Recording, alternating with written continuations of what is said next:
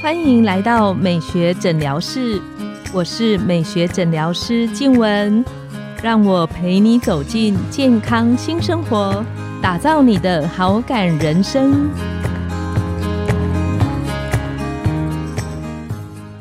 Hello，各位听众朋友们，大家好，我是你们的主持人静文，欢迎来到美学诊疗室，跟着黄医师聊健康，懂保养。各位听众朋友们，你们有没有觉得最近的天气变化的幅度其实还蛮大的？然后最近新闻上有一些新闻，让人家看起来心里实在有一点点小小的难过，就是好像陆陆续续一直有一些朋友因为突发性的心血管疾病的问题，然后突然就过世了。心血管这个问题其实一直在我们生活中里面影响很大。有的人又叫他说是一个沉默的杀手，就是平常我根本就感觉不到，我原来我的血管弹性跟以前比起来比较没那么理想，原来我的可能高血脂啊，稍微对我的心血管增加一些些负担。那到底我们可以怎么样来保养我们的心血管，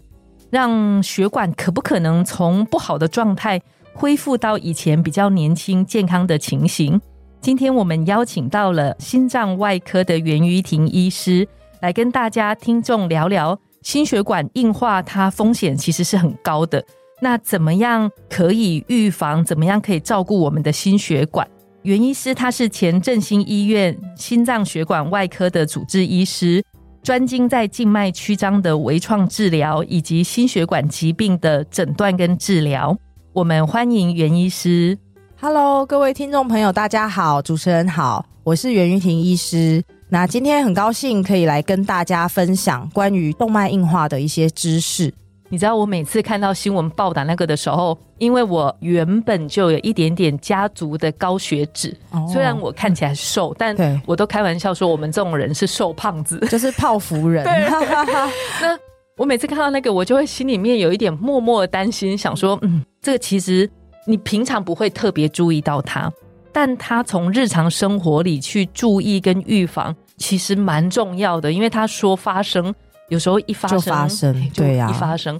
嗯，关于像心血管的疾病啊，袁医师，你在门诊里面是不是常常会有患者问你说：“哎，那为什么它会造成这些心血管的问题？”其实心血管的问题哦，它。大致上，呃，我们常见的啦，其实是来自于动脉粥样硬化。那这个名词是怎么样？就是说，有时候我们如果是有一些高血脂，或者是呃胆固醇高，那你可能有些低密度胆固醇，它在我们的血管壁里面聚集，然后再加上血管壁如果有一些地方比较不健康，它累积聚集之后，有一些凝血的呃血小板这些跑过来，它就会形成一些斑块。那它为什么叫粥样硬化？粥是那个稀饭的粥，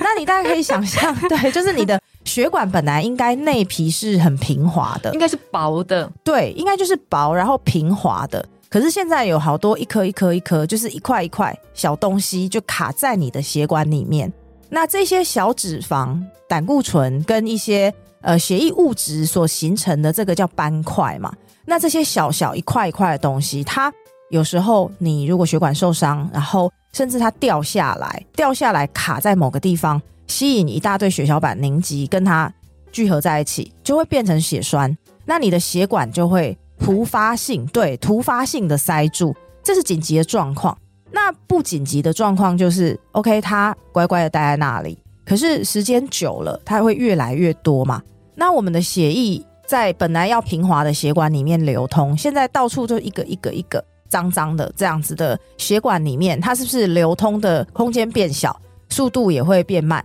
然后它久了以后，这些一块一块的东西越来越多，甚至久了以后越来越硬，产生一些血管的钙化。那这个时候，我们血管就会丧失它本来应该要有的弹性。是对，所以像这些心血管的疾病，基本上它就是源头啦，还是来自于动脉的粥样硬化。是。那像这样子的，嗯，弹性的减弱，除了像我自己本身有一点家族遗传的那个高血脂的情形，对，还有没有什么其他的状况，有可能会让那个周状动脉硬化的情形变增加、严重变严重？嗯，其实还有一个就是糖尿病啊，血糖的控制也很重要。胆固醇、三酸甘油脂、血糖这一些我们常见的健检的项目，其实对于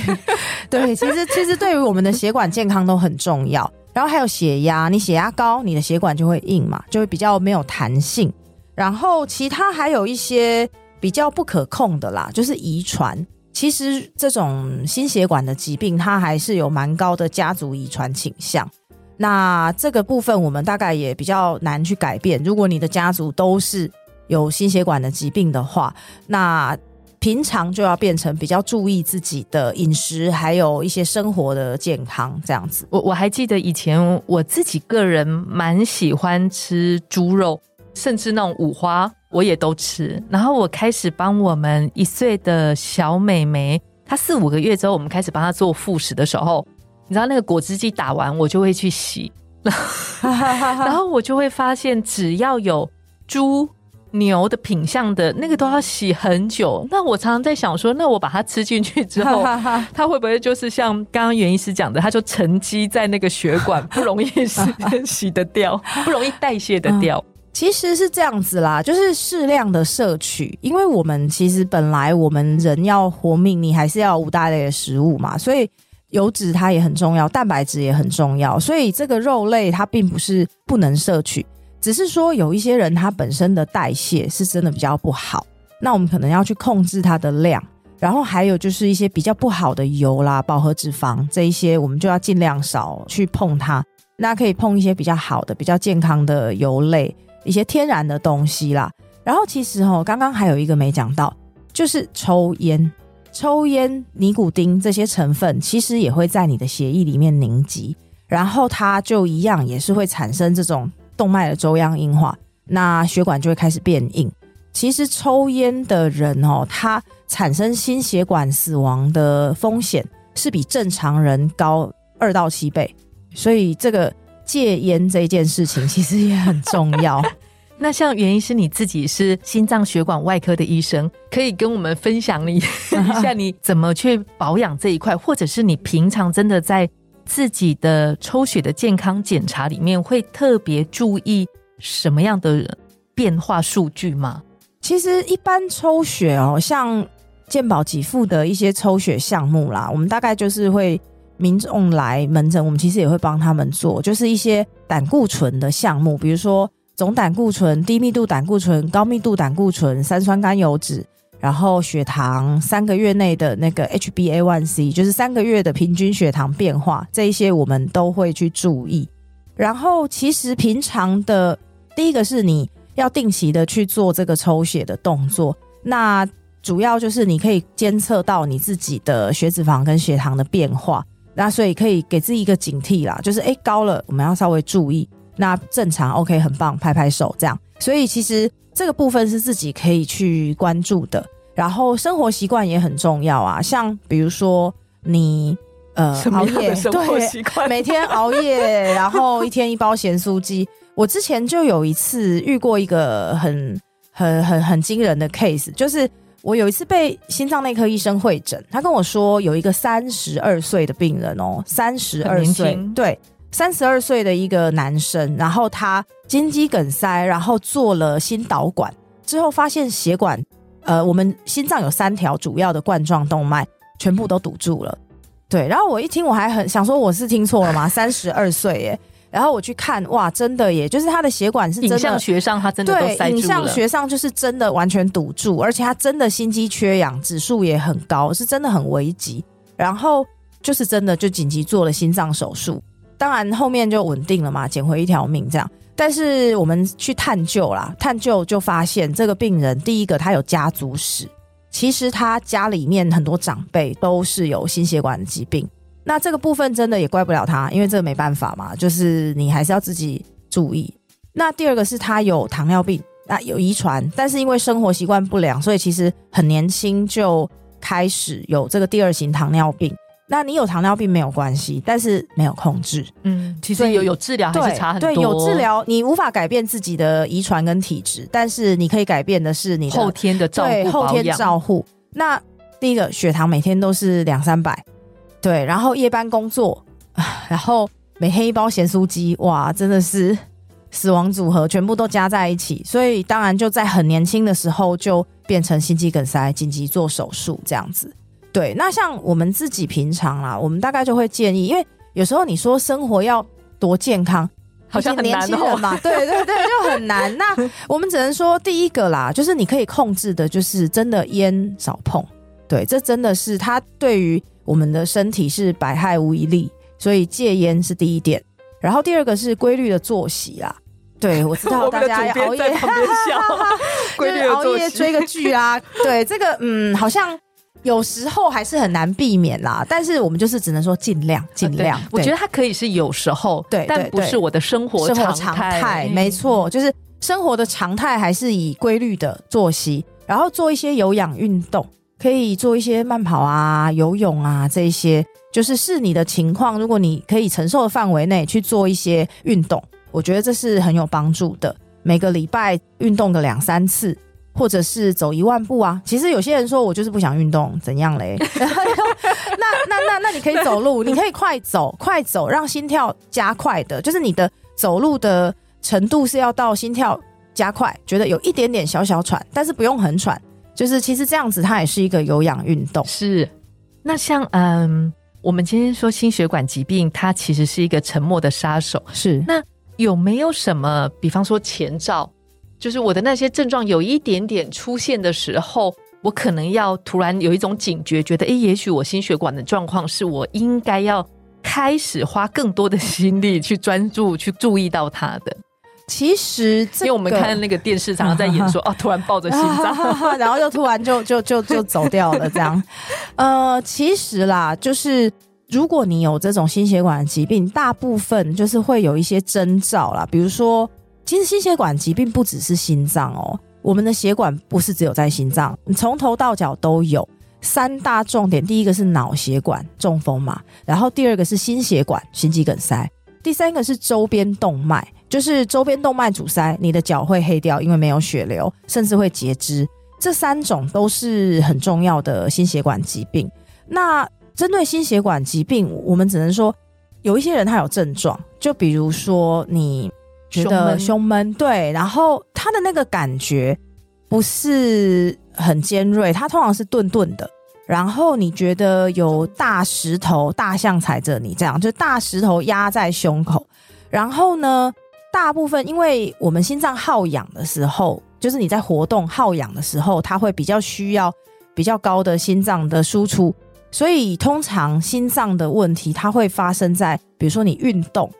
或者是生气过度激烈，对对对，你就会生气，对，很生气的时候，你就会觉得哎胸闷不舒服，但是你休息一下就缓解。然后甚至有一些比较不典型，比如说他的血管如果是阻塞在比较靠后面的血管，他会觉得肩膀或者是背有一点